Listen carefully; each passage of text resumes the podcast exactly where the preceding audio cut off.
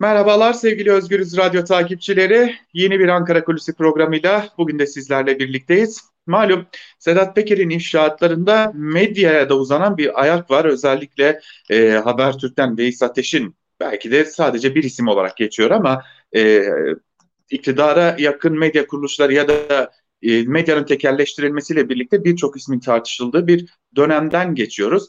Peki e, medya nasıl tekelleştirildi? Niye tekelleştirildi?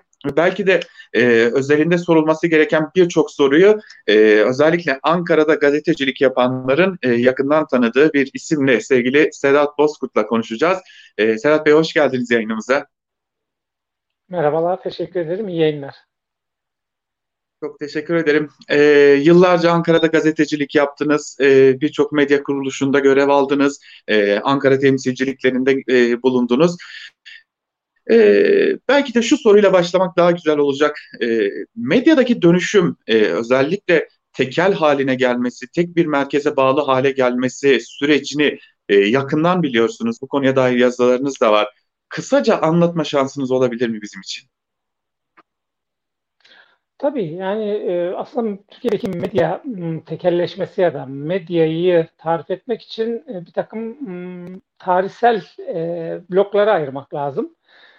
İşte 50-60 arası, 60-70 arası, 70-80 arası hatta 60-80 arası ve 12 Eylül her şeyin miladı olduğu gibi bütün olumsuz meseleler miladı olduğu gibi 12 Eylül ve sonrası. 12 Eylül'de de aldığınız zaman işte o 80, 90, 90, 2000, 2000'den de bugüne kadar 20 yıllık bir ayrı kategoride değerlendirmek lazım. Ee, yani bir Özal 12, 12 Eylül başlattı aslında bu tüm toplumsal hayattaki ve e, kurumsal yapılar medyada dahil olmak üzere deformasyonu kendine uygun e, oluşturduğu ideolojiye göre o Türk İslam e, hayalinin ideolojisinin peşine koşuyordu. Ona göre bir devlet menfaatleri e, gözeten bir medya e, istiyordu. Bunu sansürle baskıyla yapıyordu. E, nitekim seçimler yapıldı. Bir demokrasi aracı olarak seçimler yapıldı. Bir siyasi iktidar geldi ANAP. E, ANAP e, 12 Eylül'ün e, onun için boş bıraktığı ekonomi alanını e, kullandı bol miktarda e, söylemdeki gibi çok liberal değildi. Nitekim medya üzerindeki tasarrufları, fikri ya da uygulamalar üzerinden görüyoruz bunu. ANAP ideolojisine yani özel ideolojisine göre de e, iki buçuk gazete kalmalıydı Türkiye'de. O zaman e, tek kanal TRT'ydi. Başka bir televizyon yoktu, radyolar yoktu. İki buçuk gazete dediydi işte o zaman Hürriyet Milliyet, buçuk olarak da Cumhuriyet yeterliydi. Bunu sağlamak için de uğraştı. İşte e, devlet kağıt, e, gazete kağıdı tekeliydi. SEKA üzerinden üretiyordu bunu. E, kapattı bütün fabrikalar, özelleştirdi, arazilerini TOKİ'lere verdi. E, insanlar kağıtları ithal etmek zorunda kaldılar. İthalatı, ithal, ithal edilecek kağıda e, özel gümrük belgeleri koydu. E, maliyeti çok arttı e, gazetelerin. E, bir gün, bir saat, iki saat vergi muafiyeti tanıttı ve yandaş olan, kendisinin hoşuna giden yayınlar yapan gazete patronlarına bunu haberdar etti. Ve onlar bu kağıdı ucuza getirdiler. Diğerleri çok pahalıya aldılar. Rekabet ortamı ortadan kalkınca gazetecilik pahalı bir iş olmaya başlayınca başka işlerle iştigal eden insanlar gazetecilik, e, gazeteleri, gazeteleri satın almaya başladılar. Bu da siyasetin tercihiyle yönlendirmesiyle oldu. Ondan sonra gazetecilik ortadan kalktı. İnsanlara gazete almalar için rüşvet veren bir gazetecilik önümüze çıktı. İşte promosyonlar, arabalar, uçaklar, e, te, tencere, tavalar falan. E, o dönem böyleydi. O, o dönem e, şöyle bir tablo çıkardı gazeteci kategorik olarak gazetecilik açısından bir yandaş gazetecilik e, çıkardı. Yandaş gazetecilik neydi? Şuydu. Kendini farklı düşünüyorsun ama muhtelif menfaatlerin için kendi düşünceni bir köşeye bırakarak kendi düşüncenden olmayan bir şey savunuyorsun. İktidar adına savunuyorsun bunu ve onun yanında konumlandırıyorsun kendi, kendini. Bu bir yandaş gazetecilikti. Ee, gazetecilik, gazetecilik yapılan kurumlar, daha doğrusu gazetecilik, gazetelerin patronları o dönem ikiye ayrılmıştı. Bir, iktidar yanlısı olanlar, iki, ilk seçimde iktidar olma olasılığı olan muhalefetten yana olan e, patronlar diye. E, tabii bu e, çok net bir ayrımdı e, ve iktidarın yanında olan e, patronlar tamamen gazete yani sahip oldukları basın kuruluşları, medya kuruluşları açısından çok rahat bir şekilde iktidara ulaşabiliyorlar. İktidardan taleplerini gerçekleştirebiliyorlar. Çünkü hepsinin medya dışında, gazetecilik dışında bir takım ekonomik faaliyetleri var ekonomik faaliyetlerin iyi ya da kötü olması direkt devlete bağlı. Devletin elinde direksiyon, dev, devlet direksiyonu elinde olan siyasi iktidara bağlı. Nitekim e, 90 ile 95 arasında işte Demirel Çiller devir daimin sonrasında e, bu medyanın el değiştirmesi, iktidardan yana iktidarın desteğiyle medyanın el değiştirmesi o dönemin başbakanı Mesut Yılmaz için Yüce Davan, Yüce Divan konusu bile yapıldı. Bir soruşturma komisyonu kuruldu parlamentoda. E, o zaman da gene figürlerimiz aynıydı. Alaaddin Çakıcı, işte Korkmaz Yiğit arayıp kimyasını bozan. Gene baskılarla yani bir devlet aygıtının baskılarıyla ki nitekim son dönem görüyoruz. Sadece devlet aygıtının işte vergi baskısıyla değil camını çerçevesini indiren bir mafya baskısıyla da e, medya değiştirebiliyor. E, Erdoğan e, uyanık bir siyasetçi tabii ki e, yandaşlıkla yetinmedi. Biliyor çünkü yandaşın neye tekabül ettiğini. Çünkü daha önceki pratikler şunu göstermişti. Bir dönem Çilleri destekleyen medya patronu ondan sonraki dönem Mesut destekleyebiliyor. E, güvenilmez medya patronları. Yani kurumsal olarak medya da güvenilmez zaten siyasetçi açısından.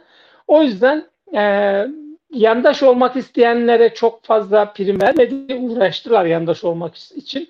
Ama elindeki devlet aygıtıyla konjonktürü de lehine kullanarak birazcık sabırlı bir şekilde tabii oya gibi işti işti. Bizzat medyanın en büyüğünün mülkiyetinin sahibi oldu. Yani yandaşlığın kesmediği bizzat mülkiyetine sahip olan bir gazetecilik dönemi e, yaşadık bu dönem.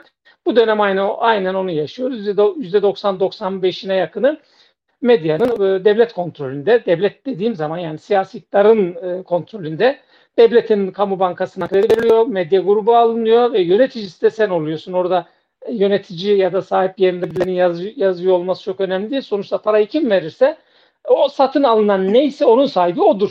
Devlet veriyorsa ve bunu bir siyasi tercihle veriyor. E, sonuçta kamu bankası devlet adına bir e, medya kuruluşunu alıyorsa ona kim karar veriyorsa orayı da o yönetir. Aynen bugün tablo bu. O yüzden buralarda çok gazetecilik de beklemiyorum. Bugün Türkiye'de çok ciddi bir medyada devlet tekeli vardır. Ee, eskiden hani tek kanallı bir devlet tekelinden söz ediyorduk. TRT onu bile eleştiriyorduk.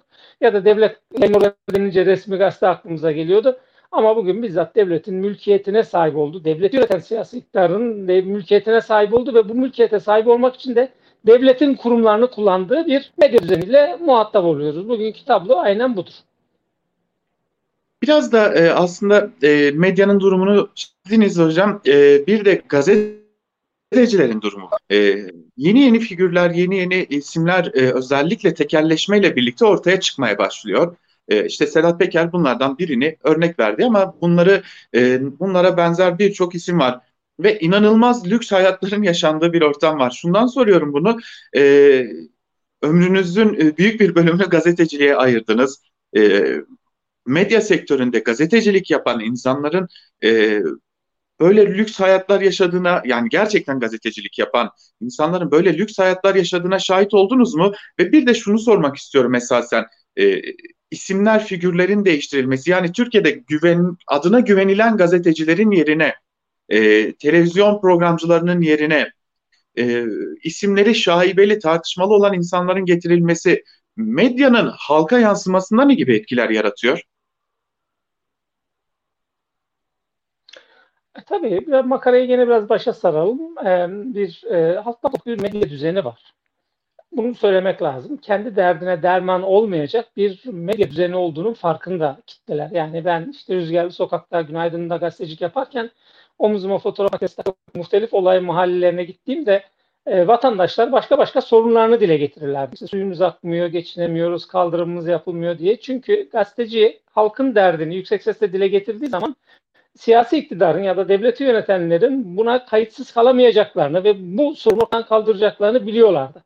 E şimdi medyanın bu aracılık görevi yani halkla, kitlelerle, kitlelerin sesini olmakla, ses, sesini yüksek sesle dile getirmekle gibi bir işlevi olmadığını te o zamanlarda fark etti zaten insanlar. O yüzden Türkiye'de gazete, gazete tirajı hani bu teknolojik gelişmeler olmaksızın sürekli düşüyordu ya da aynı kalıyordu hiç yükselen bir gazete tirajı yoktu. Yani işte cemaatin çıkardığı yayın organları abonelerine direkt gönderilen, paketler içine gönderilen yayın organlarını bir köşeye bırakırsak hiç tirajı artmayan bir gazete düzeni vardı. Yani nüfusunuz iki misline çıkmış ama gazete e, satışınız hemen hemen aynı.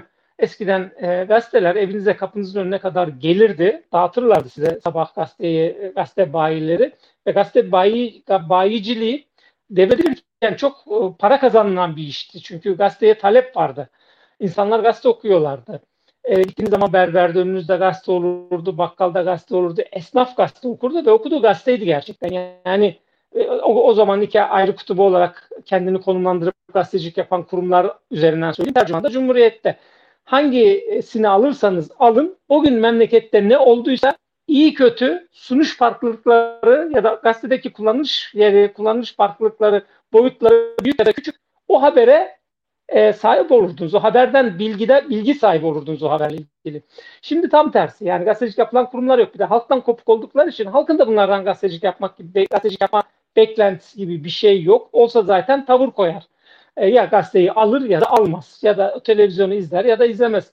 Yani e, diz, dizilerin e, izlenme oranının onda bir kadar haber bülteni izleniyorsa ki haber bülteni insanın o kendilerine sunulan kurgu olarak sunulan diziden daha bağımsız olarak reel hayatını etkileyecek bir şeyden söz ediyorum. Bundan bile bu kadar koptular. Medyanın itibarı ya da kamuoyunun geniş kitlelerin karşısındaki e, algısı böyle. E, yani para bul meselesine denk gelirsek şöyle bir şey. Biz şanssız bir kuşaktık. Bizim kutup yıldızlarımız, deniz fenerlerimiz, Uğur Mumcular da, İpekçilerdi. Hedefimiz onların yaptığı gazetecilikti. Şimdi öyle bir şey yok. Şimdi e, gazetecilik kullanışlı bir malzeme oldu. Bir meslek olmaktan çıktı. Bir aracılık yapılan iş haline geldi. Bazı e, şey yani siyaset, ya siyaseten kimlik oluşturmak için ekonomik olarak bir varlık oluşturmak için böyle bir e, kimlik oluşturmak için bir zemin haline getirildi. Oysa bizim zamanımızda e, haberdi en büyük zenginlik. Yani işte Uğur Mumcu'nun yaptığı habercilik, Adli Pekşi'nin yaptığı, Erbil Tüşark'ın yaptığı habercilikti. Onlar gibi habercilik yapmalıydık. Çok tehlikeliydi bunlar ama mesele değil. Gazetecilik mesleki tatmin e, yeterdi. O ondan daha büyük bir zenginlik yoktu. Çünkü öyle kabul görüyordunuz ve o kabul çok kıymetliydi. Oysa şimdi kabul görmeniz için cep telefonunuzdan arabanıza e, ya da e, işte oturduğunuz eve kadar pek çok maddi e, varlıklar etken oluyorlar. E, bu yeni modeller yani bu önüne zenginleşme modeli şöyle bir sıkıntı çıkarıyor gazetecilik mesleği açısından. Gazetecilik bir gazetecinin altını çizmek lazım. Evrensel bir meslektir. E, ilkeleri ve değerleri evrenseldir. Millisi, yerlisi olmaz. E, dünyanın her yerinde bir meslek olarak söylüyorum gazetecilik saygın ve güvenilirliği inşa etmek zorundasınız. Size insanların dikkate alması, verdiğiniz haberin etkisi yaratması için bu güven ilişkisini ortadan kaldırdığınız zaman gazetecilik mesleğini yapamazsınız zaten. Çünkü dördüncü güç olabilmeniz için herkese o dokunabilme yeteneğini kullanabilmeniz için bir kamunun e, gücünü, halkın gücünü arkanıza almanız lazım. Onun adına siz gazetecilik yapmanız lazım, sorular sormanız lazım. Çünkü e, hani bir yere bir yere gittiğiniz zaman e, engelle karşılaştığınız zaman işte halkın haber alma hakkını engelliyorsunuz cümlesini kurabilmeniz için bunu yapmanız lazım. Gazetecilik tarafsız değildir o yüzden. Halktan yana taraftır. Ve soruları kendi kişisel egosunu tatmin etmek için sormaz. Halk için sorar. Şimdi soru soracağınız insanla siz bu kafa kol ilişkisine girdiğiniz zaman halkın çıkarıyla o kafa kol ilişkisine girdiğiniz insanın çıkarı çeliştiği zaman sizin bulunduğunuz yer zaten o e, belli bir odağın temsilcisi olan adamın yanı. Halk adına soru sorma ihtimaliniz yoktur. Ve bunu yaptığınız zaman da buradan bir ekonomik menfaat, ekonomik e, beklenti e, içindeyseniz zaten yaptığınız iş tamamen evrensel olarak biraz önce tarif ettim. Gazetecilikle uyuşmaz. E, siz bu zenginliğe sahip olduğunuz zaman e, hani medyadan kopuk bir e, halkın halktan kopuk bir medya düzeninden bahsetmiştim. Burada da tam onun tekil örneği olarak karşına karşınıza çıkar halktan kopmuş bir gazeteci olursunuz. Halk adına sorular soramazsınız. Halk adına araştırma yapamazsınız. Halk adına itiraz edemezsiniz. Halk adına hiçbir şey talep edemezsiniz. E, halktan koptuğunuz zaman da yaptığınız hiç gazetecilik olmaz. Bir PR çalışması ya da bir yayıncılık faaliyeti olur. E, bu dönem model olarak onlar e, çünkü bir taraftan da e, güç yani iktidar tarafından, devletin e, tepesini yönetenler, devlet direksiyonundaki insanlar tarafından yaptığınız gazeteci tarafından onaylanıyor onaylanı ona hem onaylanıyor hem de ödüllendiriliyor. Yani bugün o e, işte devlet olanaklarıyla sadece ülke yapısını değiştirirken bankalardan kullanılan krediler değil mesele. Oralarda yayınlanan reklamların, ilanların da büyük bir kısmının kaynağı devlet, kamu kurumları, kuruluşları. Hatta belediyeler satın alıyor kitlesi. E, toplam bir şekilde binlerce gazete. İşte bakıyorsunuz adını bile bilmediğiniz hükümetin yanında konumlandığı için e, devletin e, kurumları tarafından en çok saniye reklam alan bir takım e, şeyler var, televizyonlar var. Logosunu bilmediğiniz, yayınını bilmediğiniz. E, devlet tarafından finanse, finanse ediliyor ve bu kaynakların bir kısmı da bu gazeteci olarak adlandırılan arkadaşlara da aktarılıyor. Ve e, gazeteci olmanız, görünür olmanız nedeniyle bir takım kamunun kurumlarına ulaşabilme yeteneğiniz var ve oralara ulaştığınız zaman birileri adına, gazeteci olarak değil, birileri adına ulaştığınız zaman oralardan size bir takım maddi kaynaklar akıyor. E, bunun karşılığında da işte biraz önce e, söylediğiniz gibi yani bizim bildiğimiz ama kamuoyunun şimdi şimdi çok çok e, daha yakından tanıdığı e, aniden zenginleşmiş, zenginliğinin kaynağı belli olmayan e, ve daha önce böyle şeylere muhatap olmadığı için gazeteciliğe de sonradan girdikleri için gazeteciliğin ne anlama geldiğini de tırnak içinde kavrayamadıkları, bilmedikleri için bir anda e, parayla haşır neşir olan ve nereye harcadığını bilmeyen insanlarla karşı karşıya kalıyoruz. Bunları ben e, genel olarak gazetecilik kategorisinde değerlendirmiyorum tabii ki. E, şunu da sormak istiyorum. Şimdi adı geçen bazı isimler var. E, ve yıllardır aslında e, başta Ankara'da olmak üzere, İstanbul'da olmak üzere e, bilinen, en azından meslek içerisinde bilinen, tanınan, tartışılan isimler var. E, bir yandan da etik olarak e, çalıştıkları medya kuruluşlarının her, her ne kadar az önce bahsettiğiniz tablonun içerisinde yer alsalar da alması gereken bir tavır yok mudur? Varsa ne olmalıdır? Ya şimdi şöyle bak e, hani böyle kurumsal olarak e, medya kuruluşu olduğunu varsayarak söylüyorum. E, o insan oraya getirirken zaten gazeteci yapsın diye getirmiyor ki. Yani son dönemlerde bakın işte Hürriyet Gazetesi'nin yazarlarını tek tek konuşalım seni. Oraya getirilmeleri, daha önce yazarlık yaptıkları ve bunda çok başarılı oldukları, gazetecilik yaptıkları ya da çok başarılı oldukları için mi? Yoksa siyasal iktidarla ilişkilerini kotardıkları, onların politik olarak da yörüngelerinde, yanlarında yer aldığı için mi? Ondan beklentiniz bu olduğu zaman zaten otomatikman bu tablo bile sizi rahatsız etmez. Yani şu ortaya çıkan tablo hani, rahatsız etmez sizi çünkü e, o e, sizin yapmak istediğinizin somut bir örneği. Siz de onu oraya getirerek siyasal iktidarla bir ilişki kotarmak ve ilişki üzerinden de bir takım ticari işlerinizde kolaylama, rahatlama falan istiyorsunuz. Gazetecilik istemiyorsunuz ki. Tam tersi onları oraya e, gazetecilik yapıyormuş gibi çünkü kurumun adı öyle ya muş gibi yapsınlar diye getiriyorsun. Biraz da şunu sormak istiyorum. Ee, yani bir gün e, medya üzerindeki iktidar ya da e, devlet baskısı azaldığında ya da bir gün Türkiye bir iktidar değişimiyle karşı karşıya kaldığında e, neler olabilir? Yani bugünün bu yıldızları e, bu işe devam edebilecekler mi? E, ya da e, bir iş bulabilecekler mi? Yoksa e, devran dönecek mi onlar açısından da size göre? Valla ben e, orada sizler gibi bağımsız e, gazetecilik yapan e, arkadaşlardan umutluyum. Bunların hepsini kayıt altına aldım. Çünkü o dönem bir şey olacak. Ben halen meslek örgütlerinde aktif olarak görev alıyorum. Çağdaş Gazeteciler Derneği'nin onur üyesiyim. İşte Merkez Ankara'da olan Gazeteciler Cemiyeti'nin iki tane projesinin ulusal komite üyesiyim. Hatta son dönemde bir medya dayanışma grubu oluşturduk. Türkiye'deki bütün meslek örgütleri bir tanesi hariç işte Türkiye Gazeteciler Cemiyeti hariç hemen hemen bütün meslek örgütleri yani e, Diplomasi Muhabirler Derneği, Ekonomi Muhabirler Derneği, Basın Konseyi, İzmir Gazeteciler Cemiyeti, Parlamento Muhabirler Derneği, Çağdaş Gazeteciler Derneği, Türk, e, Türkiye Gazeteciler Sendikası, Disk Basın işte dahil olmak üzere adını unutmuş, unuttuklarımdan özür dilerim. Hepsinin yer aldığı bir platform var ve bu, biz burada bunları konuşuyoruz. Biz geleceğe yönelik e, çalışmalar yapıyoruz orada. Yani örneğin basın iş yasasını biz hukuki bir metin haline getirdik. Basın kartları yasasını ve yönetmeliğini bir hukuki bir metin haline getirdik avukat arkadaşlarımızla birlikte. Sendikadaki görevli arkadaşlarımızla birlikte, e, avukat olarak görevli arkadaşlarımızla birlikte ve bütün örgütlerin onayıyla, tartışmasıyla oluşturduk, ortaklaşa katılımıyla oluşturduk bu metinleri.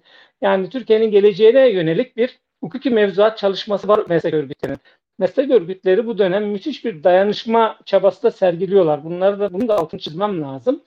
Ee, ve ortaya da iyi şeyler geliyor. İşte bağımsız gazetecileri, genç gazetecileri, bağımsız gazetecilik yapmak isteyenleri e, destekliyorlar da. Benim de içinde ulusal komitede üye olarak yer aldığım fon, AB'nin fonunu kullandırılmasında böyle bir görevimiz var. Yani 2000 küsür e, işsiz ya da genç gazeteciye ekonomik olarak, maddi olarak dokunulan bir projedeyim ben şu anda. Ee, ve bu projede uzatıldı şimdi bizzat AB'nin kendisinin e, talebiyle uzatıldı. Ee, şimdi bu çalışmaların hepsi bugüne ait bir takım veriler biriktiriyor. Yani biz burada bunları yaparken bir taraftan da hani ideal gazeteciliği değil, normal gazeteciliği e, muhafaza etmeye çalışıyoruz. E, ideal gazeteciliği ucu, ucu olmayan bir şey. Hani normal gazeteciliği yaparken de bugün yaşadıklarımız anormallikler üzerinden anlatıyoruz. Bugün e, çünkü her normalin belirteci anormalidir. Şimdi bu dönem e, öyle ya da böyle muhtelif yayın kuruluşlarında kendine gazeteci, yazar, işte genel yayın yönetmeni ya da muhtelif medyaya ilişkin yönetici sıfatları e, taşıyan insanlar e, bir iktidar değişikliğinde bu sıfatlarını tekrar muhafaza ederler mi? Ben çok emin değilim ondan. Çünkü siz burada itiraz edeceksiniz, ben burada itiraz edeceğim. Bizim o gün yaptığımız çalışmaların ortaya çıkan metinleri itiraz edecek zaten. Aslında kategorik olarak ben medyayı bugün ikiye ayırıyorum. Bir, işte iktidarın bizzat mülkiyetinde büyük bir kısmında kontrolünde tuttuğu medya kuruluşları var. Ben burayı gazetecilik yapılan kuruluşlar olarak değerlendirmiyorum. Çünkü gazetecilik yap, yapmadığınız kriteri şudur. Haberse veriyor musunuz, vermiyor musunuz? Veriyorsanız veriş biçiminiz önemli. Biraz önce Tercüman ve Cumhuriyet Gazetesi'ni örnekleme vermiştim.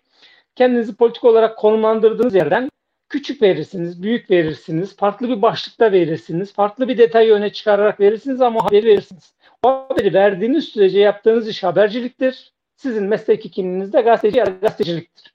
Şimdi e, Hürriyet Gazetesi işte bir taraftan devlet kurumlarıyla üstüne baskı vermek üzerine bir baskı uygulanırken öbür taraftan mafyatik yöntemlerle camı çerçevesi indirildi ve bu itiraz edildi bizzat yapan tarafından. Hani bizim gibi gazetecilik, yap, gazetecilik yapan insanlar tanıklar üzerinden aldığı dolaylı bir aktarma değil. Eylemin içinde bizzat organize eden, yöneten kişi tarafından anlatıldı bu. E, bu ciddi bir haberdir. Yani e, Tanzanya'ya gitseniz bunu anlatsanız oradaki e, yerel basında bile yer alacak bir haberdir. Ama bunun muhatabı olan kurum da yer almadı. E, yani bakıyorsunuz Sedat Peker'le ilgili e, açıklamalarına yani e, itibar etmeyebilirsiniz. Çünkü bir suç örgütünün lideri, mafya örgütünün lideri diyebilirsiniz ama muhatabı İçişleri Bakanı ve İçişleri Bakanı onun iddialarını e, karşılayamıyor, yanıt veremiyor, sizi ikna edemiyor. Yani devleti temsil eden insanlardan daha etkin, daha delilli, daha gerçek bilgi sunuyor size. Şimdi bunu yok sayamazsınız siz. E bunların hiçbirinin oralarda yer almadığını görüyoruz. Yani bunlar yer almayacaksa, yani bunlar yer olmayan şeyler midir? Mümkünat var mı? İşte kriter neyse özneleri değiştirelim. Gidip her dünyanın çok gelişmiş olmasına da ihtiyaç yok. O yüzden Tanzanya'ya örnek verdim biraz önce. Ya Çin'de bile bir yerlerde bu en azından bir internet sitesinde haber olur. E, şimdi bunları evet. yayınlamıyorsunuz. Daha geçmişe gidelim hani daha somut bir örnek üzerinden. Ekonomik krizdeki bir ülkenin ekonomi bakanı aynı zamanda da e, Cumhurbaşkanı'nın yani oradaki mutlak iktidarın damadı olan e, bakan istifa etti. E, 48 saat biraz önce kategorik olarak e, medyanın dışına taşıdığım grupların hiçbir bunu haber vermedi, haber olarak vermedi. Yani bu haber ise başka ne haberdir? Yani o haberin tarifindeki işte köpeği ısıran insan o belirtilirken kullanılan örnekteki köpeği insana vazgeçtik. Köpeğin ağzını, burnunu, gözünü yiyip yemiş bitirmiş bir insan modeli var karşımızda ve siz bunu haber olarak e, yer vermiyorsunuz. O yüzden oraları gazetecilik yapılan kurumlar olarak değerlendirmiyorum. Oradaki e, arkadaşların da kendilerini gazeteci olarak tarif etmesini çok anlamlı bulmuyorum. Çünkü e, her kendini gazeteciyim diyen insanı biz yaptıklarını, eylemlerini gazetecilik açısından değerlendirmeye başlarsak bu işin içinden çıkamayız ve oraları da o insanları da gazeteci ve gazetecilik yapılan kurumlar olarak mışlaştırırız. Ben baştan daha radikal, daha keskin bir kategori ortaya koyuyorum ve onları tamamen gazetecilik alanımın dışına çıkarıyorum. O yüzden benim e, e, yani bugün DSİ Genel Müdürlüğü'nü ne kadar eleştirebilirsem oraları da o kadar eleştirebiliyorum. Onlar da devlete bağlı bir genel müdürlük gibi. Kendi hiyerarşileri de öyle zaten. Habercilik refleksleri de aynısı. O değişik, e, o yüzden onları ben herhangi bir devlet kurumundan farklı bağımsız gazetecilik yapılan, hatta gazetecilik yapılan kurumlar olarak görmüyorum. Ben bu tarafta ilgiliyim. Yani e, kendini hep herkes muhalif diyor. Ben çok muhalif demek istemiyorum. En azından hükümet e, iktidar yanlısı olmayan e, ya da gözüken e, medya kuruluşlarıyla ben ilgiliyim. Oradaki gazeteciliğe bakıyorum, gazetelere, yazarlara bakıyorum. E, en büyük arızaların oralarda olduğunu görüyorum zaten. Aslında hani bir iktidar değişikliğinde e, bizim üstünde yoğunlaşacağımız alan da tam burası. Yoksa küçük kendi çapında her şeye rağmen üstteki baskılara rağmen gazetecilik yapmaya çalışan arkadaşlarımız var. Gazetecilik yapmaya çalışan kurumlar da var orada. Ama İktidar bir şekilde operasyon yedikten sonra gazetecilik refleksleri zayıflamış ve gerçekten e, hiç de havuz medyasını ya da iktidarın kontrolündeki medyayı aratmayacak reflekslerle hareket eden oralarda da e, habercilik anlayış olduğunu görüyoruz. Hani yazarlarından, çizerlerinden bağımsız olarak söylüyorum bunu. Bir iktidar değişikliğinde yani olası bir seçimde bir iktidar değişikliğinde her şey yeniden formatlanacak. Medyanın da, gazeteciliğin de buna hazır olması lazım. Ben buna yeterince hazır olunduğu kanaatindeyim ama her zaman bir siyasetçi şeyi çok seviyor. Bir medyada görür olmayı falan çok seviyor. Yani halkla siyaset yapmayı bir anda bırakıp işte bir kişiyi temsilen medyayla muhatap olmayı tercih ediyor. Ben bunu yaşadım da. Örneğin e, Turgut Özal'ın oğlu Star 1 diye bir televizyon kurmuş Cem Uzan'la. E, o zaman e, Yaşar Topçu değeri e, milletvekiliydi, Sinop milletvekiliydi. Hep her gün basın toplantısı düzenleyip bunu eleştirirdi. E, ondan sonra hükümet değişti. Ulaştırma Bakanı oldu Yaşar Topçu. Eleştirdiği, anayasa aykırı, yasa dışı bulduğu stabil televizyonu meşrulaştırdı ve defokte bir durum var dedi. Bu saatten sonra kapatamayız. Çünkü bir kameramanla bir muhabir takmıştı. Her akşam Star televizyonda bir Yaşar Topçu haberi görüyordunuz. E, siyasetçiye bırakmamak lazım bunu. Bu siyasetçiye bırakırsak e, sıkıntı devam eder. Ee, sevgili Sedat Bozkurt aslında hem e, bir tablo çizdiniz hem de bu tablonun e, nasıl çözülebileceğini e, altını da çizmiş oldunuz. E, vakit ayırdığınız için Ankara Kulisi'ne konuk olduğunuz için çok çok teşekkür ederim. E, dileriz e, daha iyi e, programlarda tekrar daha umutlu konuları da konuşabiliriz. Çok sağ olun. Konuşacağımızdan eminim. Sizlere de ben başarılar diliyorum. Görüşmek üzere. Hoşçakalın. Çok teşekkür ederim. Evet, bugünlük de Ankara Kulisi'ni noktalıyoruz. E, gazetecilerin, özellikle Ankara gazetecilerinin yakından bildiği, Sedat abi olarak da e, isimlendirdiği bir meslek büyüğümüz konuğumuzdu. Çok keyifli bir programdı. Bir başka Ankara Kulisi'nde görüşebilmek adına hoşçakalın.